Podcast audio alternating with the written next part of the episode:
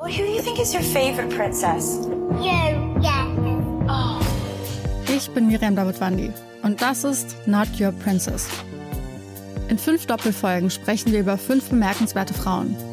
Wir erzählen von den entscheidenden Momenten im Leben dieser Frauen und darüber, ob und wie sie es geschafft haben, die Deutungshoheit über ihre Geschichte zurückzuerobern.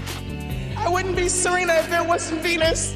Not Your Princess. Neue Folgen jeden Mittwoch exklusiv in der Podcast-App Podimo. Die könnt ihr 30 Tage lang kostenlos testen unter go.podimo.com slash princess.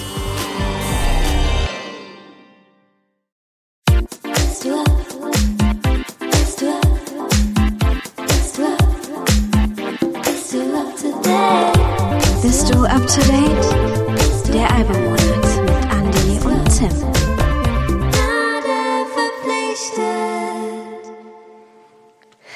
Hallo Andi, Hallo Tim, endlich geht's los. endlich geht's los. Ein Podcast über Alben. Was wir uns alle schon lange gewünscht haben. Da haben wir sehr lange darüber gesprochen, Ja. weil wir beide, MusikliebhaberInnen sind generell auch natürlich. das sowieso, aber wir haben uns schon in der Vergangenheit immer mal über unsere verschiedenen Musikgeschmäcker und unsere verschiedenen Ansätze ja. unterhalten stimmt. und sind dabei immer in sehr schöne Diskussionen gekommen und haben uns überlegt, das braucht einen Podcast. Ja. Und jetzt sitzen wir hier, Wahnsinn. Genau. Sollte man irgendwie rumpelige Geräusche im Hintergrund hören, dann liegt das daran, dass wir im Proberaum der Band Powerplush sind. Ja. Die uns großzügig zügig diesen Raum zur Verfügung gestellt haben. Was damit zusammenhängen könnte, dass Andy auch noch bei dieser Band singt. yes, vielleicht. Aber wir geben uns Mühe, den Geräuschpegel runterzufahren. Genau. Tim, so mal eine Frage, was machst denn du eigentlich sonst so, wenn du nicht gerade einen Podcast machst? Ja, ich bin äh, Kulturchef bei der Freien Presse in Chemnitz und äh, seit ähm, vielen Jahren natürlich mit Musik beschäftigt und Albenliebhaber, spreche über Alben. Ich liebe es, über Alben zu streiten. Ich liebe es, neue Alben zu entdecken. Und ähm, höre mir auch unheimlich gern an, wenn andere Leute über Alben was zu sagen haben. Man kann, man lernt nie aus. Das stimmt.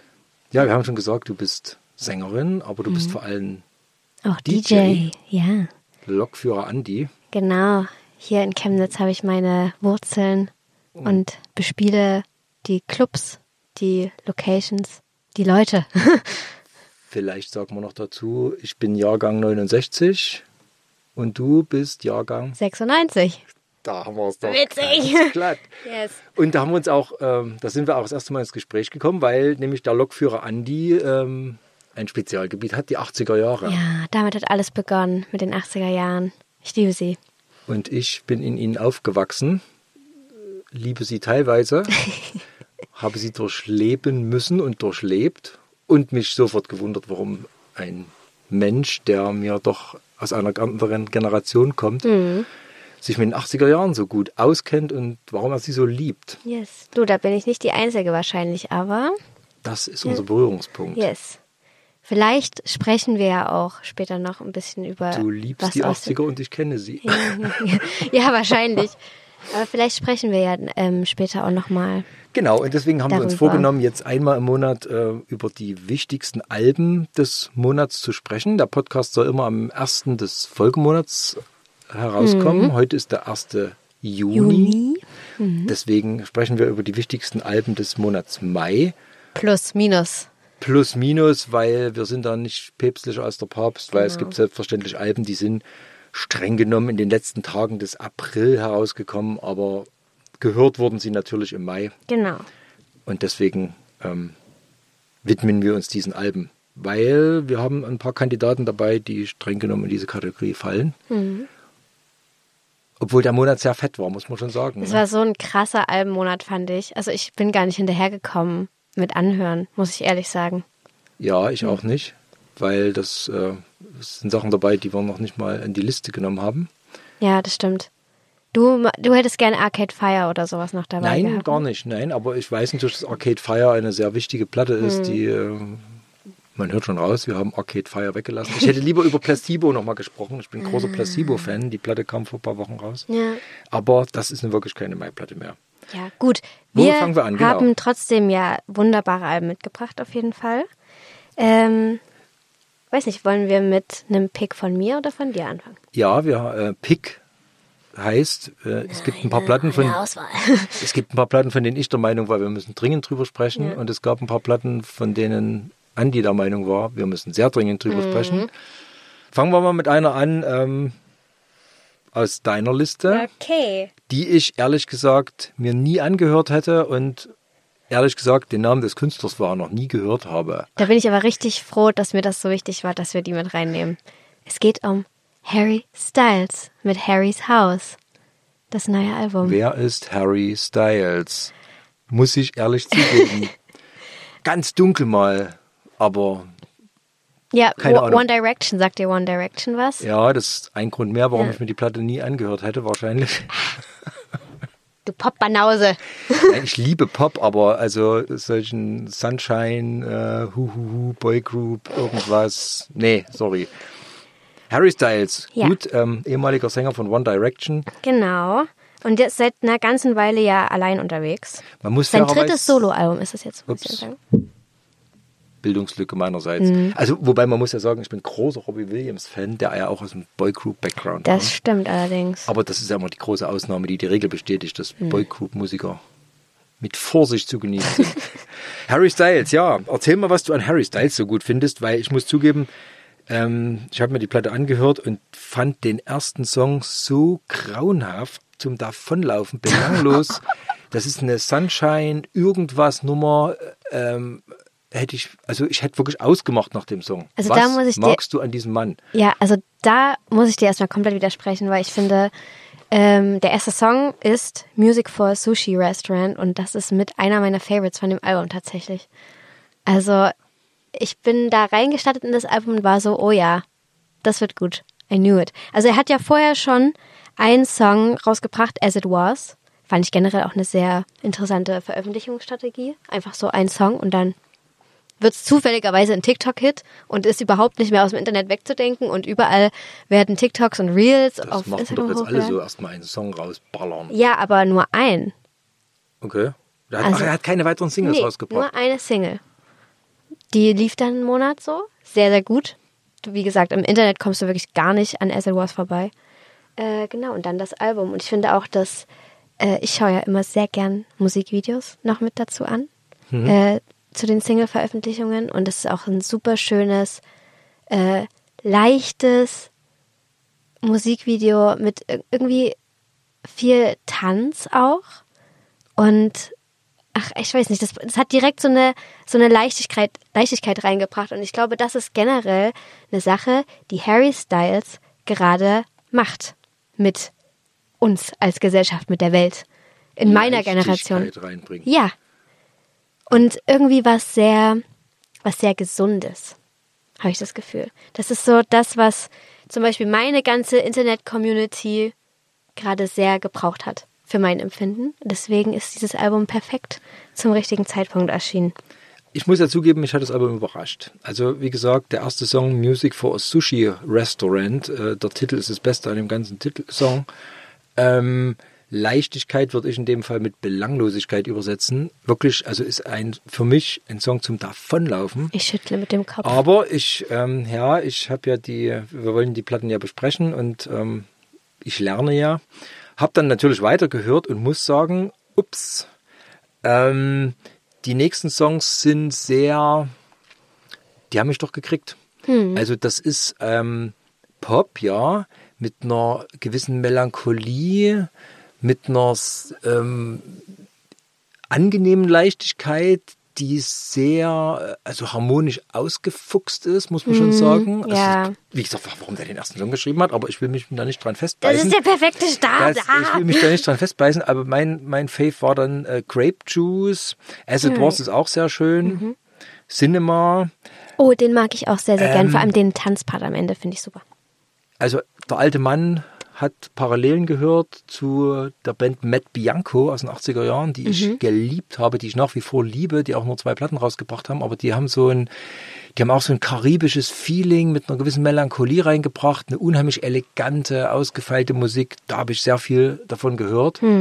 Und äh, ja, auch wirklich solche, solche 80er-Vibes, äh, Also muss ich sagen, hat mich dann schon überrascht. Ja. Hätte ich jetzt nicht gedacht. Sehr gut. Also was ich sehr bemerkenswert finde an dem Album, ähm, also das Album davor, Fine Line hieß das, es war so ein richtiger Pop-Bop. Also es war so richtig so Pop ohne Ende, auch tanzbare Songs und sowas.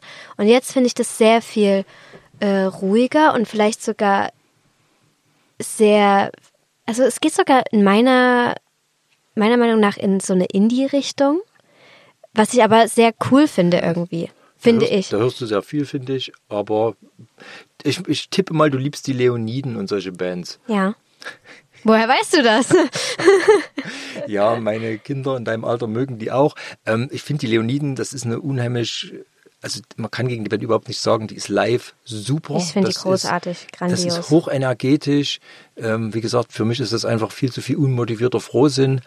Ähm, Du bist so ein ja, Melancholieliebhaber. ja, also ich, ich brauche es schon ein bisschen molliger und ein bisschen Ja. düsterer. Ähm, wie gesagt, bei Matt Bianco, äh, solchen Sachen, da, wenn, ein Tropfen Melancholie drin ist, liebe ich das. Das, das kann ich, das mag ich sehr Mhm. Ja. gern. Aber Findet man hier auf dem Album jetzt Ja, doch. wen- also weniger, finde ich. aber in ausreichenden Dosen, finde Okay. ich. Also, wie gesagt, mich hat die Platte überrascht. Ähm, ich werde sie mir mit Sicherheit noch paar Mal anhören, Ja. weil das ist so eine, so eine Deep Dive-Platte, wo, wo, wo man das erste Mal also aus meiner Sicht weghört und dann doch sagt, ey Mensch, das hakt sich schon fest. Weil wie gesagt, es ist unheimlich elegant gemacht, es ist absurd gut produziert, kann man überhaupt nicht sagen. Ne? Und ja, wie gesagt, wenn man über die Hürde des ersten, ersten Songs drüber weg ist, ähm, hat es mich überrascht. Wie Ja. gesagt, es, es wird wahrscheinlich, kaufen wäre ich sie mir sicherlich nicht als Vinyl, aber Oh doch, das wird kommen. Da gibt es Ähm. eine gelbe. Ich habe die schon erspäht. Mal sehen. Ähm, was ich noch sagen wollte, abschließend vielleicht auch, das, was du zum Beispiel bei ähm, dem ersten Song als äh, ja schon fast Belanglosigkeit wahrnimmst, das finde ich irgendwie, es fühlt sich so an wie ein, äh, also das Album heißt ja Harrys Haus und das ganze Album fühlt sich so an wie so eine Einladung und dann verbringst du den Abend dort mit deinen ganzen Friends in Harrys Haus und jeder Song ist so ein neues Gespräch. So fühlt sich das für mich an. Partygespräch. ja, nee, aber eher so ein, wir treffen uns und heute wird mal geredet miteinander und es wird nicht so gefeiert, sondern man hat eine gute Zeit und es wird mal über, Se über Sachen gesprochen, über die mal gesprochen werden muss, aber in einem Umfeld, das einem sehr gut tut. Und so fühlt sich das Album für mich an. Also ich habe jetzt Harry Styles zumindest auf der Agenda. Ja, sehr gut. finde ja auch, ich muss solche Sachen kennen, aber man sehe es mir nach. Man kann nicht alles kennen. Und Ja. wie gesagt, Harry Styles, ein mir völlig unbekannter Newcomer. Für diesen Mit drei Alben? man kann reinhören. Also ich glaube, das ist wirklich so eine Platte, die man auch mit Kindern, mit seinen, seinen Kindern entdeckt. Äh, wenn, wenn, Hm. wenn, wenn der Sprössling sowas anbringt und man sagt, um Gottes Willen, und dann hört man mit und stellt fest, Mensch, hat was. Ja. Also gern mal reinhören in Harry Styles Auf jeden Fall, große Harrys Empfehlung. Haus. Gehen wir mal zu einem von meinen. Hey, liebe Podcast-HörerInnen, hier spricht Andi. Ich freue mich wirklich sehr, dass ihr hier seid und anscheinend gerade unsere allererste Folge des Podcasts hört. An dieser Stelle würde normalerweise die Besprechung des Rammstein-Albums kommen, das im Jahre 2022 veröffentlicht wurde. Aufgrund der Vorwürfe, die aber jetzt gegen die Band und gegen den Sänger Till Lindemann speziell vorliegen, haben wir uns dazu entschlossen, diesen Part aus der Folge zu streichen und das Album an dieser Stelle nicht öffentlich zu besprechen. Wir verurteilen aufs Schärfste, was dort passiert ist und uns bleibt nur zu sagen, dass wir uns mit allen Betroffenen sexualisierter Gewalt solidarisieren und ihnen glauben. Und an dieser Stelle wollen wir dieser Band keine Plattform mehr geben, auch in unserem kleinen Podcast nicht. Vielen Dank und wir hoffen, ihr habt weiterhin Freude beim Anhören der Folge und unseres Podcasts. Macht's gut. Kommen wir mal lieber zu einem Album, was wir beide, glaube ich, irgendwie. Das haben wir schon im Vorfeld geklärt, dass wir da beide scharf drauf sind. Ja, das ist Das ist Mia Morgen mit Fleisch. Fleisch. Mia Morgen. Wer ist Mia Morgen? Äh, Sagt eigentlich Mia Morgen oder Mia Morgan? ich glaube Mia Morgen. Ich würde auch Mia Morgen sagen. Also ich kenne sie ja schon eine Weile äh, über Instagram, also nicht persönlich, aber ich kenne ihren Social Media Auftritt sozusagen und dachte früher, es heißt Mia Morgan, aber ich in Interviews meine ich, sag, stellt sie sich selber als Mia Morgan vor. Deswegen. Wer ist diese Frau, die auf Instagram Bilder von sich postet? Ähm, sie ist eine Künstlerin in meinen Augen. Ich verfolge sie schon länger, wie gesagt, über Instagram. Und sie hat auch einen äh, Fotografie-Account, der heißt Defloriert. Darüber habe ich sie kennengelernt. Und irgendwann hat sie zu unserem Glück angefangen, Musik zu machen. Und jetzt gibt's ihr Debütalbum. Ja, da ist so ein bisschen der, der Kausus Knaxus bei uns beiden. Ne? Also ich habe sie über die Musik kennengelernt. Sie hat vor äh, etlichen Jahren schon eine EP rausgemacht, die hieß Gruft Pop. So lange ist es noch gar nicht her. Ich glaube 2019. 1918. Es ist länglich her. Auf dieser EP Länglich. waren fünf Lieder, glaube ich. Ne? Eins war doppelt drauf. Wave Boy war in zwei Versionen In zwei drauf. Versionen, ja. Hat mich überrascht. Ähm, man muss ja wissen, ich bin alter Grufti. Ne? Ich komme aus der, habe meine Jugend in dieser schwarzen Szene verbracht, wo es dunkel und gothic und gruftig zugeht in, all, in allen Facetten. Und da hat mich natürlich der Titel Gruftpop angetriggert, weil es in dieser schwarzen Szene doch, ähm, ja, man freut sich, wenn da mal was, was wirklich frisches Neues kommt.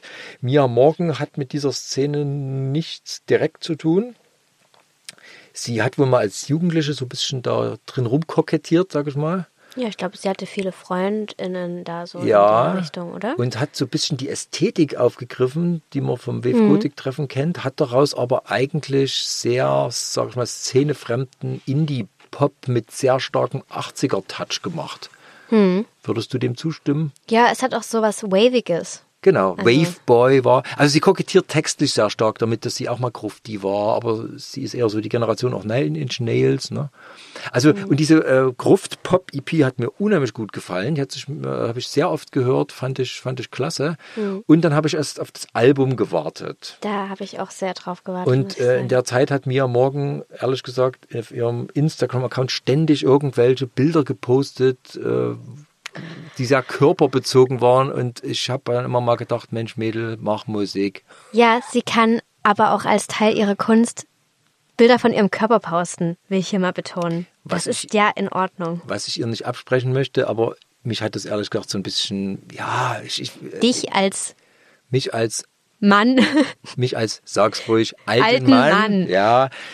Ja, ich sag da, also ich habe überhaupt kein Problem, wie gesagt, ich bin Rammstein-Fan, also wenn eine Band mit einer gewissen Optik agiert und so. Und bei mir morgen, also sie setzt ihren Körper mit all ihren, also sie singt ja auf dem Album auch, äh, wie ich mich selbst äh, sexualisiere und bewusst im Internet präsentiere und so, das geht kein was an, so ungefähr. ja, ist ja auch so. So ein bisschen verstehe ich das.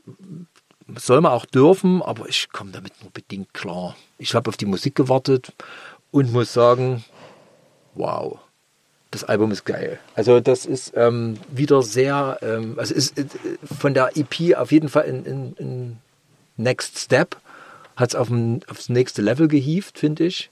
Wieder sehr 80er, Ja, 80er Sounds, ähm, aber sehr knackig produziert. Es klingt überhaupt nicht retro, obwohl die eigentlich fast nur mit Retro-Elementen arbeitet. es, stimmt, das klingt sehr modern Es auf jeden Fall. sehr heutig, sehr frisch. Und das ist in der Tat so ein Album-Album. Also ich könnte äh, vielleicht, also ich glaube, kenne mittlerweile jeden Song auswendig und kann dir aber, wenn ich das höre, nicht sagen, wie er heißt, weil ich das Album so am Einfach Stück höre. durchhöre, ja. Ja. Also ich muss ja sagen, ich finde, Mia Morgan ist für mich einfach eine Kunstperson und das finde ich richtig geil, wenn KünstlerInnen aus sich so eine Persona machen. Ich liebe das, ich finde das unglaublich ansprechend. Ähm, und ich finde, sie hat was unglaublich Empowerndes. Und da, be da beziehe ich auch ihren Internetauftritt mit ein. Tim. Das macht sie, ja. Ich, ich, wie gesagt, ich, ich sehe es mir nach, aber mich hat das so ein bisschen, vielleicht weil ich es auch nicht so hundertprozentig verstehe, Ja, ich kann dir gerne. wie man sich im Internet so halb nackert mit irgendwelchen. Ach, Tim! Nein! sie hat manchmal wenig an. Ja, das ist ja auch vollkommen in Ordnung. Dass sie- Ja, aber das also- macht man doch aus einem bestimmten Grund, oder nicht? Ich finde einfach, das hat was unglaublich Empowerndes, weil über Frauen ja schon etliche Jahrhunderte bestimmt wurde, wie sie mit ihrem Körper umzugehen haben. Es wird heute noch äh, in aller Welt über Frauen äh, bestimmt in Hinsicht auf ihre Gebärmutter, ob sie äh, abtreiben dürfen oder nicht. Und da ist es doch wohl das Mindeste, dass eine Frau sich im Internet so präsentieren darf, wie sie das gerne möchte. Nochmal, das Recht spreche ich niemand ab, aber ähm, sie thematisiert das ja auch. Ne? Also Ja. das muss man sagen, was ich eine textliche Stärke in dem Album finde. Sie hadert sehr mit sich selbst und stellt das doch relativ äh, offen aus. Also sie ist sehr bei sich Ja. und ähm, hadert auch mit diesen Schönheitsidealen, mit ihrer eigenen Schönheit oder Hässlichkeit. Ich finde das unglaublich beeindruckend, wie sie das macht. Ich, ich fühle das auch richtig sehr. Ich sehe mich da so unglaublich sehr in diesem Album. Also inhaltlich hat mich, glaube ich, lange kein Album so stark äh, berührt wie ihrs. Weil ich sehe mich in Themen wie toxischen Freundschaften, toxischen Beziehungen, toxischen Schönheitsbildern. Ich sehe mich da unglaublich sehr drin und ich finde, sie hat das wie äh, kaum eine andere Künstlerin oder Künstler geschafft, das so auf den Punkt zu bringen, so direkt. Na, wie gesagt, ich komme aus der Gothic-Szene, da war das in den 90ern schon mal modern.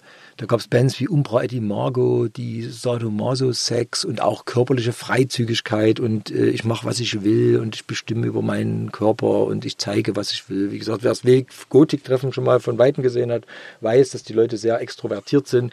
Und da ist diese ganze, weil sie auch so manchmal so sadomasochistisches Zeug und sie, sie will sich devot, will jemand die Stiefel lecken und, und also so von solchen Fantasien spricht sie ja auch. Und das kenne ich, wie gesagt, aus der schwarzen Szene zur Genüge. Haben in den 90ern ganz viele gemacht und es wurde dann zu so einem Style, zu so einem, ja, zu so einem zu so einem Schick. Und weil sie eben auch mit dieser Gruft-Pop-Geschichte da ankam, für mich wirkt das halt so ein bisschen wie, jetzt kommt die damit 20 Jahre später auch nochmal. Ja, das, Das, ähm, ich finde nur, da, der Unterschied ist einfach, dass ähm, zum Beispiel meine Generation das einfach noch nicht so direkt äh, aus der Feder von einer weiblich gelesenen Person gehört hat.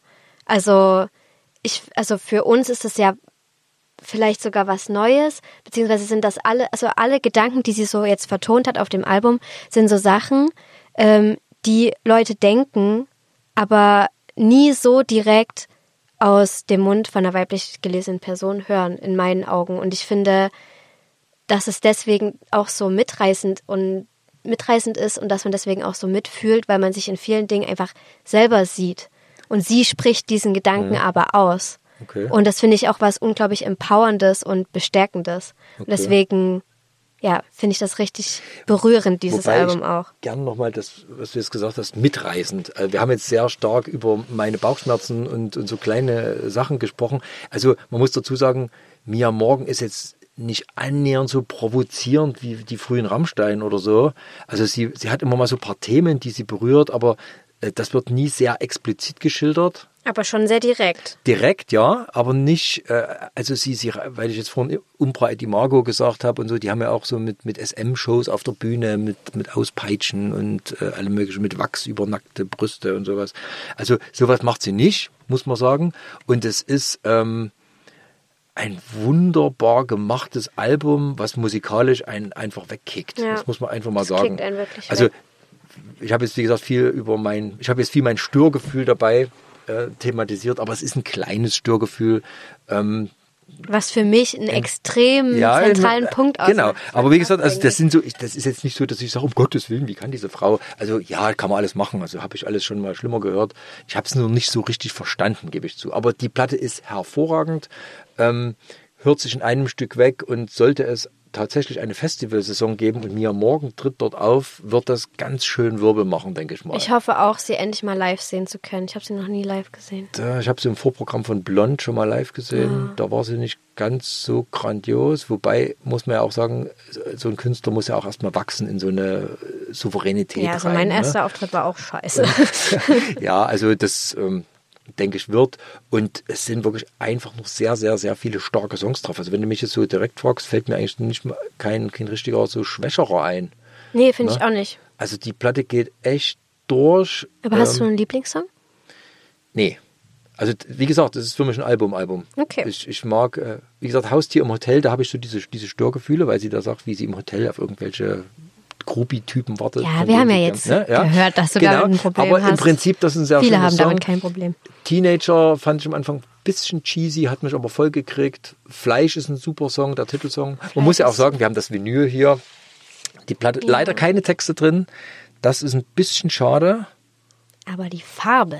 Die Farbe, das ist ein fleischfarbenes Vinyl, das ist, äh, so pink, pink-rot Blätter, also es sieht wirklich aus wie ein Schnitzel oder ein rohes Fleisch, äh, also eine sehr schöne Aufmachung. wobei ich Sieht ein, so wunderbar aus. ja, wobei ich an der Stelle so ein kleines bisschen Wasser in den Wein gießen möchte. Es ist leider für Vinyl nicht nochmal gemixt. Also es ist äh, klar auf, auf Streaming und CD gemischt, da krachen die Songs auch ordentlich und auf Platte klingt es nicht so geil, muss ich zugeben. Also das ist jetzt, wer Vinyl Nerd ist und unbedingt den besseren Klang des Vinyls will, der wird hier nicht so ganz glücklich. Das kann ich noch nicht beein äh, beurteilen. Die Aber Platte habe ich mich noch nicht gehört. Sie klingt gut trotzdem auch auf Platte, aber es ist so, das ist bei so kleineren Künstlern manchmal so. ja, darauf einfach- achtest du auch sehr. Ja. Aber die, also es ist eine wunderschöne Aufmachung und also ich glaube, unsere Platte des Monats ja, heißt, Fleisch, auch wunderbarer Titel. Wie geil ist dieser Titel? Fleisch von Mia Morgen. ich als Veganer muss auf die Doppeldeutigkeit hinweisen. Ja, ich bin auch. Also Mia Aber- Morgen ist ja auch seit etlichen Jahren vegan. ja, sie ist vorne mit einer lebendigen Kuh drauf, ähm, in einem Ja. etwas bäuerlichen Kleid mit Vom einem mit einem Midsommermäßigen ähm, Blumenkranz. Ja, also unser Album des Monats Ja. ist schon, glaube ich, ganz klar Mia Morgen und Fleisch. Dann kommt wieder eins von deinen. Ja. Was glaube ich bei dir ähm, harte Konkurrenz für Mia Morgen ist, ja?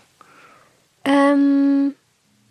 Boah, ich möchte die beiden gar nicht so in Konkurrenz setzen, ehrlich gesagt. Ich finde, das sind zwei komplett unterschiedliche Dinge. Aber du Also hast mir von dem Welt. Album sehr vorgeschwärmt. Ja. Du hattest Glitzer in den Augen. Ja, es geht um Dance Fever von Florence and the Machine. Ich habe es nie. Bandname, den ich, bei dem ich sofort an Mike Skinner denken muss. Und wahrscheinlich kann ich Florence and the Machine nie wieder hören, ohne an Kraftclub denken zu müssen. Ja, aus aktuellem Anlass. Aber für mich hat Florence and the Machine auf jeden Fall eine sehr, eine sehr große Bedeutung in meinem Musikherz. Ich höre sie schon seit Langs. Das war ihr allererstes Album. Äh, meine Schwester hat mir das damals gezeigt. Und seitdem, das ist jetzt, glaube ich, das fünfte Album, bin ich komplett am Start und begeistert. Erkläre warum. Also das, äh, ich, ich füge ein, dass ich äh, Florence and the Machine natürlich kenne, wahrgenommen habe, aber das war mal so eine Künstlerin, ähm, ja, das war so ein bisschen Soul-Folk-Geklimper, wo ich sage, okay, ja, ja, ganz toll, große Kunst, aber ist immer sehr, hat immer sehr an mir vorbei ge, gespielt, muss ich so, hat mich nie gekickt, gekriegt. So. Ich, ich finde das gar nicht so folkig, folk, folkig, wie du das immer sagst. Ja, ich weiß, man hat ihr dann vorgeworfen, äh, dass sie zu poppig geworden wäre und so. Das, also mich hat die, also wie gesagt, ich kannte den Namen, wusste, was sie so grob macht und bin mit entsprechend niedriger Erwartung an das Album rangegangen. Also, Deine, wie Ich- gesagt, deine Grund, erkläre deine Grundbegeisterung. Ja, also, das, ich finde, Florence and the Machine eröffnet einem eine ganz neue Welt. Also sie schafft mit ihrem musikalischen Universum einfach eine Welt, die was, was Überweltliches hat schon fast. Also es ist so wie, wie so ein Märchen. Sie selber ist fast feenartig, übernatürlich, übermenschlich in ihrem ganzen Auftreten so fühlt sich das für mich an. Es ist wie so, also hat schon auch was, ich sag mal, Göttliches. Ich habe sie auch schon mal live gesehen, muss man dazu sagen. Und es war wirklich, es war wie so eine göttliche oder feenhafte Gestalt. Also es war wirklich krass. Und ähm, die, ich finde, ihr ganzes Auftreten mit ihren Artworks, mit ihrer Musik, mit dem ganzen Arrangement, Instrument und alles, das ist, ich kenne das so auf diese Art und Weise mit ihrer Stimme auch nur von ihr. Und das ist sowas, das ist wirklich einfach eine Welt. Eine eigene Welt. Also man muss sagen, ähm, ich fand sie auch vom Artwork her früher so ein bisschen lala. Die neue Platte habe ich dann äh, tatsächlich stehen sehen und muss sagen, wow, also äh, ähm, von der Aufmachung her ist sie schon super schick gemacht. Ja.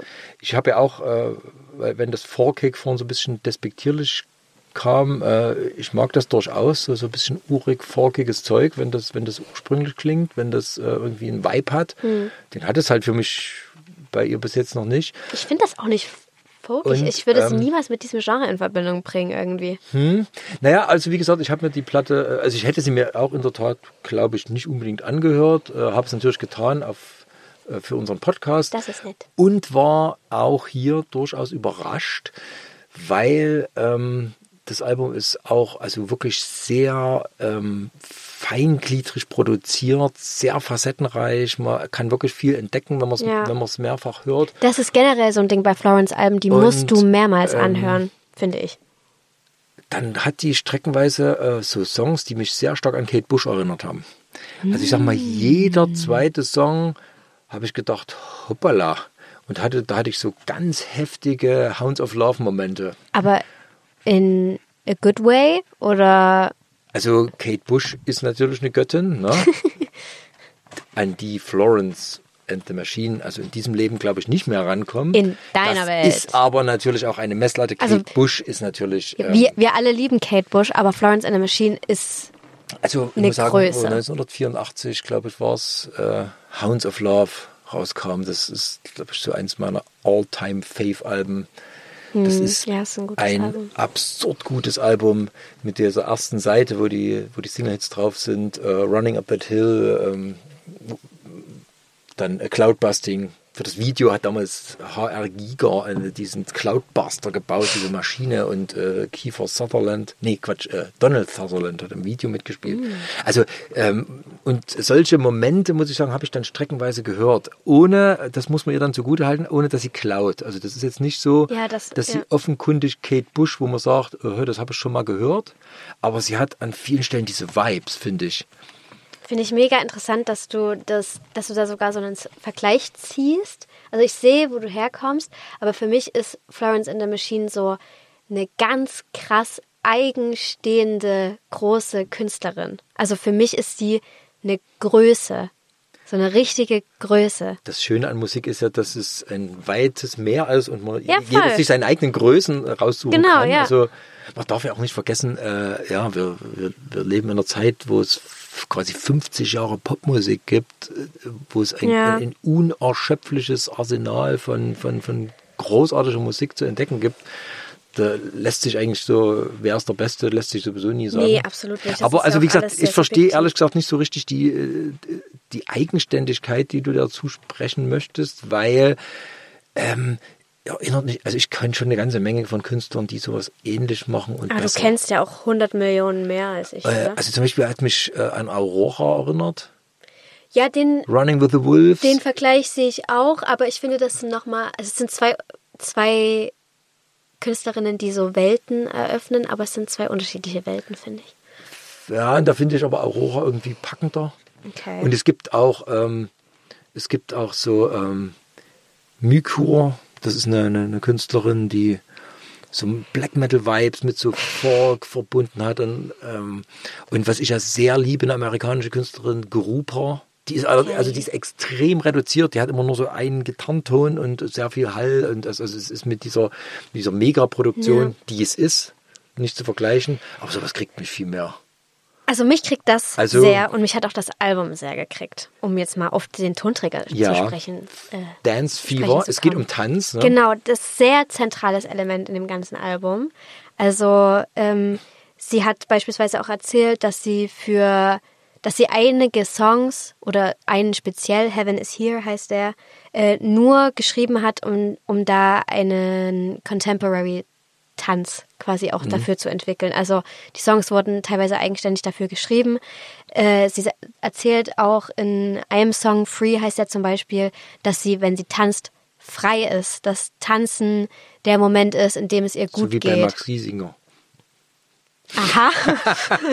ja, genau. Genauso wie bei Max Giesinger. Mensch, ich schwärme hier gerade von Florence in the Machine. Jetzt lass mich doch mal schwärmen. Ja, nee, äh, ich verstehe das doch. Ähm, Ich habe mit Sicherheit auch Künstler und Künstlerinnen, wo, äh, wo ich genauso schwärme und du mich anguckst und sagst, So wie Rammstein zum das kann Beispiel. weg. Nee, auch sicherlich auch stilistisch, äh, weil ich glaube, wir sind hier stilistisch gar nicht so auseinander. Ne? Also Nee. ich werfe der stilistisch nichts vor. Ähm, ja, Also ich finde... es ist aber, wie gesagt, zugegebenermaßen, äh, was ich vorhin gesagt habe, man kann unheimlich viel entdecken und ich Ja. glaube, das ist so ein Album, wenn ich jetzt ähm, in Anführungszeichen gezwungen wäre, das öfter zu hören, würde ich mich da wahrscheinlich rein grooven. Auf jeden Fall. Das war bei mir ähm, auch bei einigen Florence-Alben so, dass ich das erst für mich richtig erschließen konnte, nachdem ich das vier, fünf Mal gehört hatte oder so. Und das macht aber auch Spaß, weil dann bist Ja. du richtig drin in der Ich habe ja schon im Leben mehrfach die Erfahrung gemacht, dass Sachen, die man beim ersten Mal hören, völlig blöd findet oder und dann irgendwann macht's BAM und dann hat man's. ja, also das- völlig das- blöd finde ich das Das, nicht. nee, finde ich auch nicht. Aber ich meine nur, diese Umkehreffekte Also, gibt es ja, durch, Gegenteil. diese Umkehreffekte gibt's ja, Ja. durchaus. Ne? Also man ist ja lernfähig. Kann ich mir hier theoretisch vorstellen. Praktisch, wie gesagt, sehe ich nicht ähm, im Augenblick. Nichtsdestotrotz ist das ein sehr bemerkenswertes Album. Ja. Das kann man jetzt mal rein objektiv nicht leugnen. Genau. Meine Ja. Lieblingssongs, My Love und Free. Ähm, auch sehr schöne Musikvideos zu den beiden Singles. Es waren beide Single-Auskopplungen. Äh, Free, da geht's äh, zum Beispiel um ihre Anxiety. Und ich habe auch generell das Gefühl, dass äh, das Album sehr persönlich direkt um sie geht. Also das ist ja bei KünstlerInnen meistens so, man schreibt Musik über sich selbst in vielen Fällen, aber äh, wo sie das an anderer Stelle sehr metaphorisch gemacht hat, finde ich, macht sie das auf dem Album sehr direkt, äh, was ich sehr spannend finde und irgendwie auch eine neue Facette. Ich fand Girls Against God gut. da hat ja, mir natürlich auch aber auch der Titel sehr gut gefallen. Und Dream Girl Evil finde ich auch super. ja. Die stehen irgendwie für mich in Zusammenhang, auch die beiden Songs. Aber wenn ich das noch am Rande sagen darf, gegen eine Anja Plaschk von Soap and Skin kommt sie nicht an. für mich schon, ich finde, es ist glaub, ein großartiges. Album. Ja, ich glaube, wir haben jetzt unsere Standpunkte mehr als deutlich Ich denke gemacht. doch. Große Hörempfehlung, aber trotzdem meinerseits. Auf jeden Ja, Fall. ich denke auch, dass ähm, die Fans das gutieren werden. Ja. Ähm, Sie enttäuscht nicht. wir kommen nochmal zu einer Einigung, glaube ich, ne? Ja. Aus, Was, was man unbedingt gehört haben muss. Ja, obwohl wir eigentlich, glaube ich, beide gar nicht so drauf sind. Ja, ich habe das auch in bin, Anführungszeichen gemeint, weil, Weil ich bin kein Hip-Hopper. ich auch absolut gar nicht. Ich, ich kenne mich nicht aus in diesem Genre. Wobei äh, ganz absolut gar nicht würde ich nicht sagen. Es gibt durchaus so ein paar Deutsch-Rap-Künstler, die ich sehr mag, die ich wirklich also richtig mag. Das ähm, Dizzy zum Beispiel, ich mag zugezogen maskulin unheimlich gern. Grimm 104, super. Zugezogen maskulin. Shirin David mag ich zum Beispiel richtig Ich liebe sehr. natürlich Casper, ich finde natürlich KIZ toll. Döll, sowas. Also ähm, ich bin jetzt kein, äh, ich lehne Hip-Hop nicht ab. Ich habe da schon so meine, meine Soft Spots. Ja, voll, aber, aber mit ich kenn mich Kendrick Lamar hatte ich noch nie zu tun. Nee, und ich kenne mich auch wirklich einfach im Genre nicht aus. Das muss ich ehrlich zugeben. Aber man hat von vielen Seiten gehört, es ist ein Album, das man sich anhören soll. In der Tat. Monat. Also es gibt so ein paar Leute, äh, auf die höre ich dann doch, wenn äh, wenn es um Hip-Hop geht. Mhm. Casper hat gesagt, das ist ein großartiges Album. Und wenn er mir das sagt, dann sage ich, okay, dann höre ich mal rein. So bin ich auch übrigens zu OJ Kimo gekommen, den Oh, ich auch nie angehört hätte. ich auch sehr Aber wenn er das so genial findet. Und dann habe ich noch einen, einen Freund, ähm, der Johann Christoph Laubisch, Grüße in diesem Sinne. Ähm, und das ist auch so ein Hip-Hop-Wahnsinniger und ich finde es ja immer gut, wenn Leute so, so was brennen. Das zündet mich auch immer so ein bisschen mit an. Und der hat gesagt, Kendrick Lamar, du musst diese Platte hören, unbedingt. Also habe ich es getan und ich war überrascht. Ja, ich war auch überrascht. Es war echt interessant. Also nicht in dem abwertenden äh, Es Sinne. Es war ist, wirklich ähm, interessant, das anzuhören. Also Don't Believe the Hype stimmt in dem Fall wirklich überhaupt nicht. Also Mr. Moral and the Big Steppers heißt die Platte. Und äh, die hat mich komischerweise sehr stark an die skandinavische Band Suffocate for Fuck's Sake erinnert. Das ist Das eine ist so witzig, wie du immer zu allem Vergleiche ziehst. Ähm, Siehst du die eine, Sachen nicht eigenständig? Das ist eine Post-Hardcore-Band, die klanglich damit überhaupt nichts zu tun hat, äh, aber die, die Vibes, weil das ist mehr ein Hörspiel. Also ich hatte irgendwie so, äh, ja, ich, Ich finde, das hat auch was von einem Theaterstück. Finde ich extrem. Das ist richtig so einzelne Szenen und so. Ich finde das richtig. Also so Songs in dem Sinne, wo ich sagen würde, äh, hier hört ihr mal die Single an. ja.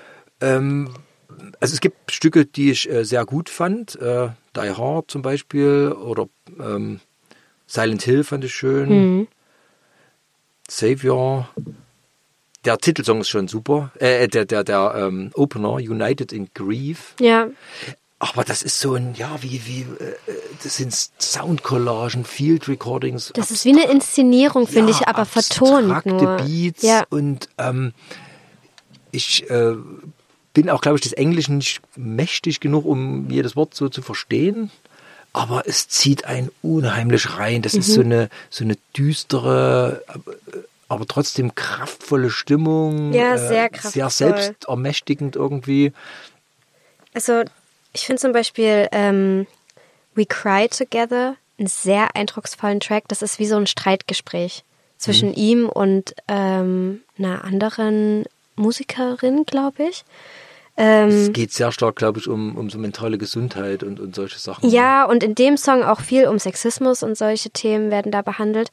Was ich krass finde, da ist einfach ein Florence and the Machine Sample am Anfang von dem Song. da habe ich gedacht, ich höre nicht richtig. Von June ist Da es von fällt dem mir übrigens letzten. ein, dass äh, Mia Morgan ja auch äh, mal von Harry Styles. Ah. Oh mein spricht. Gott.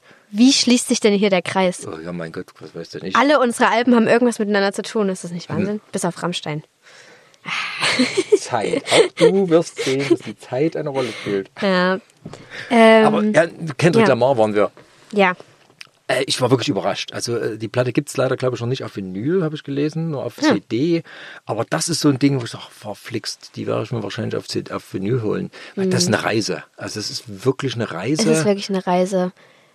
Ja, wie gesagt, ich kann das nur wiederholen. Es ist wie ein Theaterstück und gar nicht so richtig.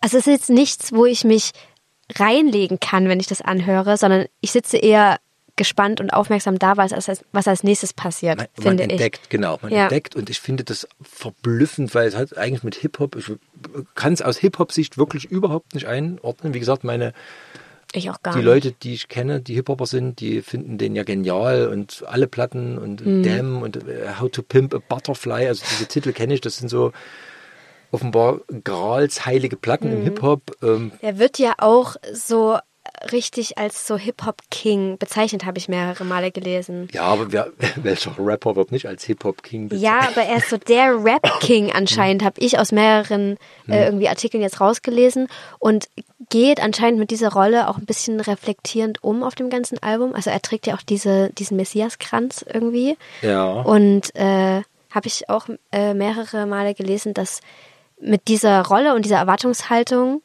dass er das alles auch so ein bisschen reflektiert auf dem Album. Aber äh, wie gesagt, braucht es für mich alles nicht. Also es gibt ja wirklich äh, Musik, die man wirklich nur im Szenenhintergrund verstehen kann, Mhm. wo, wo die, wo die, die Wertigkeit auch sich nur im Vergleich zu anderen äh, Ja. so erschließt. Finde ich in dem Fall überhaupt nicht. Also ja, fand ich eigen- nur interessanten Side-Fact. Eigenständiges, ja, ähm, ein ganz eigenständiges Werk, ähm, super. Also wer so ein bisschen gern in Musik eintaucht und auch mal Grenzen überschreitet, reinhören. Ja. Kann ich jetzt nicht anders sagen. Ja, also meine eindrucksvollsten Tracks auf jeden Fall We Cry Together, wo es auch sehr viel um sexualisierte Gewalt und sowas geht. Auntie Diaries behandelt er, wie zwei Familienangehörige äh, Transpersonen sind.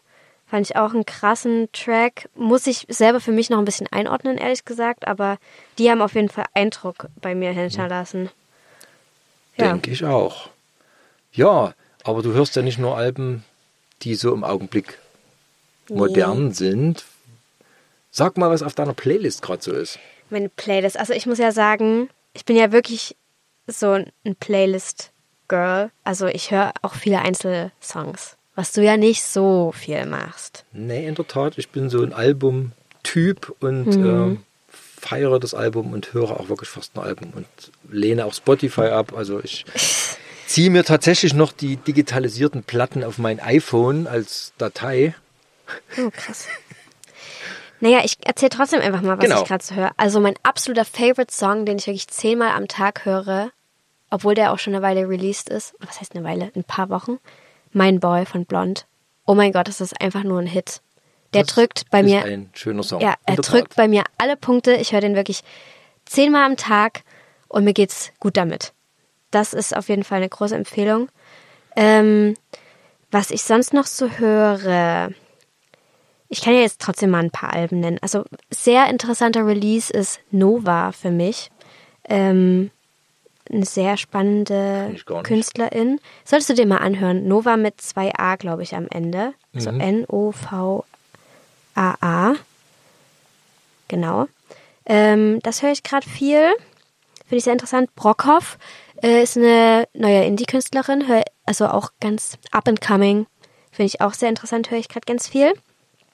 Ähm, Dann höre ich halt generell so viel, so Tanzkram, was ich zum Auflegen höre. Habe ich jetzt nichts Spezielles.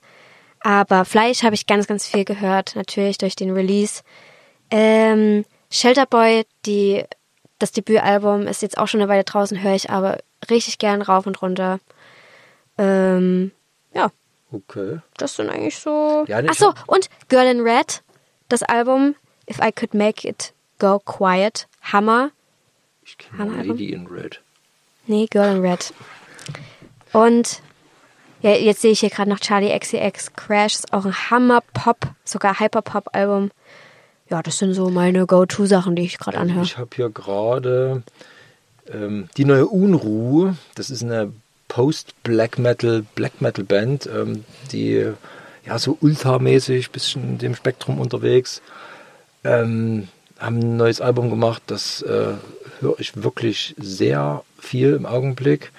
Ähm, dann, ja, dann habe ich mal wieder Fatboy Slim ausgegraben. Den kennst du mit Sicherheit. Sagt mir was. Fatboy Slim, das war so in 90ern, war das so Big Beat, Dance äh, und äh, mir gefällt das zweite Album. Bet Halfway Between the Getter and the Stars habe ich schon immer geliebt, habe ich mir jetzt hier auf Vinyl mal geleistet und die habe ich jetzt wieder rauf und runter gehört. Also eine super Platte, zeitloser Klassiker. Ähm, ich liebe gerade ähm, eine japanische Post-Screamo-Band, die heißt Asuno Yokai. Die habe ich wirklich durch einen ganz blöden Zufall entdeckt. Ich kaufe manchmal Platten nur, weil sie auf einem bestimmten Label erscheinen.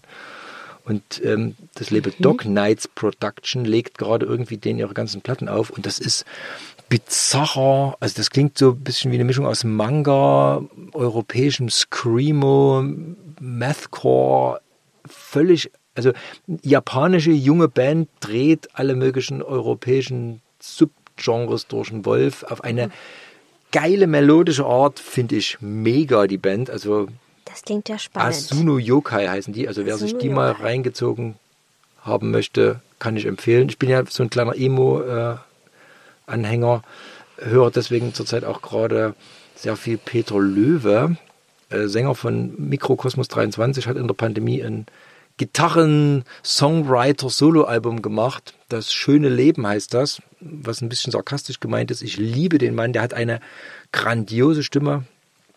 Ähm, kann man sehr empfehlen. Also wer so ein bisschen, kleines bisschen Emo angehaucht ist, sollte diese Platte kennen. Ja, was habe ich dann hier noch? Mir morgen, ja, die habe ich auch, ähm, die habe ich auch viel gehört.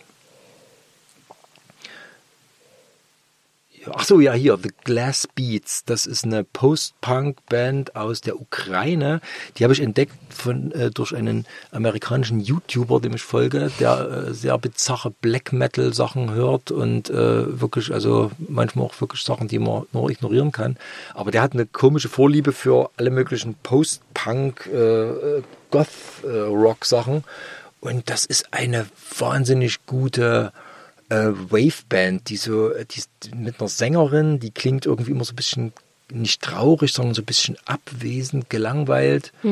Wunderbare 80s-Melodien, äh, ganz minimalistisch gemacht. Also eine großartige Platte, die ist schon ein paar, paar Jahre alt, äh, habe ich wie gesagt ein bisschen verspätet entdeckt. Ähm, dass die aus der Ukraine sind, ist Zufall, passt aber ganz gut. Aber The Glass Beats Therapy heißt die Platte. Wunderbar. Das klingt ja spannend. Ja, du kannst. Alles du auch magst das Sachen, so- die ich ach, nicht, nicht kenne. Du magst ja auch so 80er Sachen, kann, also wer so ein bisschen in die 80er Okay. Richtung geht, kann die sich durchaus mal anhören. Alles klar. Deswegen, wie gesagt, wir wollen nochmal zu unserem Berührungspunkt zurückkommen, weil wir wollen jeden Monat auch einen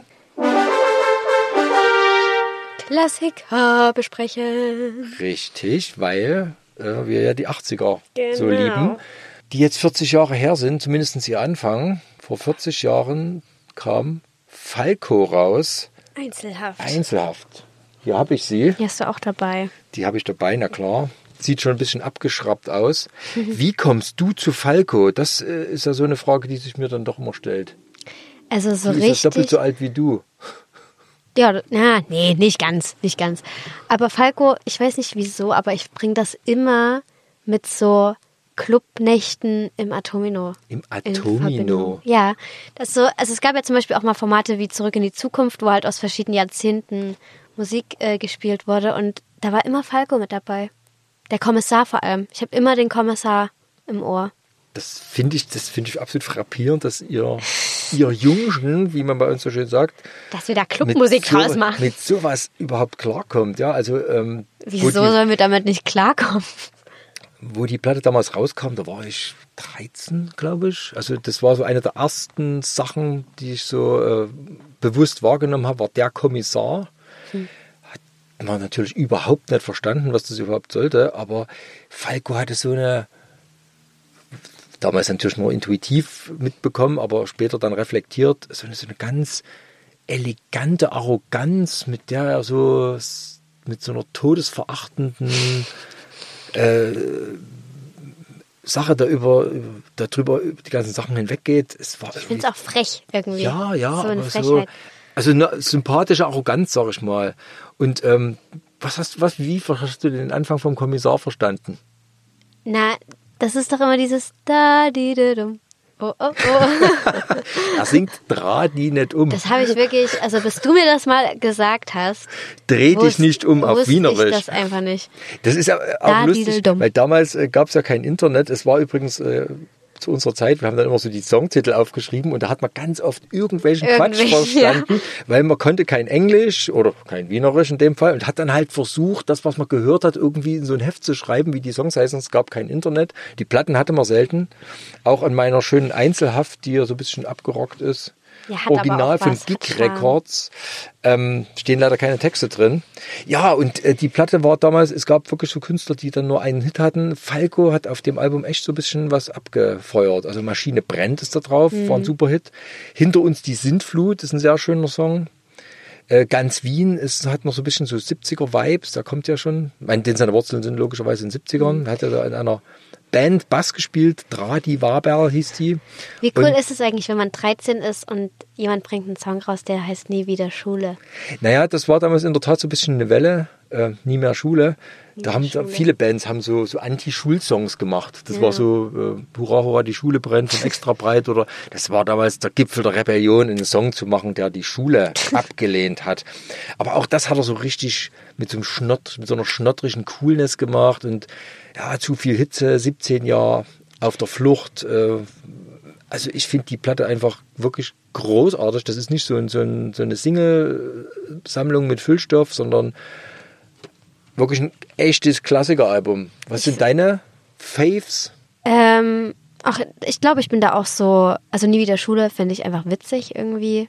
Der Kommissar, da bin ich einfach geprägt von den ganzen Clubabenden. Aber generell finde ich, also ich finde es einfach geil. Mir gefällt richtig gut der Drum-Sound. Das immer, wenn, das macht so tsch die ganze Zeit und es ist so hallig Ja, oder so. Also das, die, ist so die Platte geil. ist natürlich super steril. Ich das ist liebe dieser, das. dieser Digital-Sound. Ja, das man, hat damals, man hat damals versucht, alles Analoge aus dem Studio zu schmeißen und möglichst clean. Ja. Äh, äh, es musste nur tz und psch machen. klatscht dir so Ja, ums Ohr, das finde ich richtig ähm, geil. Und die, dieses schon fast Rufende, der ruft die ganze Zeit und da hat er immer noch so Chöre, die dann mitrufen und sowas. Finde Das finde ich bei Falco natürlich auch frappierend, wie er diesen Amerika äh, kam damals ja auch erst auf, also Hip-Hop war damals ein ganz neues Phänomen. Sprechgesang. Sprechgesang. Und er hatte eigentlich was, also außen stand, was völlig eigenständig Deutsches draus gemacht hat. Keinen amerikanischen Hip-Hop äh, äh, kopiert, sondern hat es einfach so cool, lässig, als ob es nichts wäre, adaptiert. Ne? Ja. Und also auf den folgenden Platten, also die, die nächste war dann Junge Römer, die gilt ja nicht so als seine beste, obwohl die auch tolle Momente hat. Und dann kam Falco 3 mit Genie, Rock Me Amadeus. Das war dann so der, Mhm. der Durchbruch. Ne? Ja, krass, ey. 40 Ja, Jahre. 40 Jahre. Ein schöner Einzelhaft. Klassiker, wie ich finde. Ja. Kann man wieder rausholen, einzelhaft. Ja, Andi, das hat mir großen Spaß gemacht. Voll, wir hatten auch echt gutes Material für die erste Folge, muss man echt sagen. Es wird uns nicht ausgehen. Und sollte in einem Das Monat nicht besonders gutes aktuelles Zeug rauskommen, dann werden wir euch mit eben alten Zeug. Mit vielen Zur Last Klassikern fallen. zur Last fallen. Ja. Genau. Ich freue mich auf die nächste Folge. Ich mich auch. Die wird am 1. Juli erscheinen Mhm. und sich Wieder. mit dem Juni auseinandersetzen. Genau. Da können wir ja vielleicht Alben sogar über deine neue Single sprechen. Die ist ja, die ist ja streng genommen, ist ja schon noch im Mai doch. rausgekommen. Das wollen wir doch jetzt auch nicht Das verschweigen. ist aber nett, dass du hier so einen kleinen Übergang machst. Ja, wir befinden uns ja hier im Proberaum der Band Powerplush und auch wir haben am 27.05. eine neue Single veröffentlicht. Ihr Name ist Heavenly und sie ist einfach himmlisch, sage ich euch. Ihr habt bis jetzt erst eine EP raus, ne? die heißt Genau. Vomiting Emotions. Genau. Und sie ist wirklich fantastisch. Also es Oh, vielen ist Dank. Eine, ihr seid eine aufstrebende Band, ihr seid bestimmt noch nicht ganz fertig, aber ich Nee, finde die wirklich nicht. sehr Wir großartig. geben uns Mühe. Es ist poppig im allerfeinsten Sinn. Herrlich. Dazu Kann ist jetzt Heavenly noch mit erschienen, also hört gerne mal rein. Wir Na würden klar. uns freuen. Das machen wir. Schön. Ich danke dir. Ich danke dir, Tim. Bis zum nächsten Bis Mal. die Tage, nicht? Jo. Tschüssi. verpflichtet.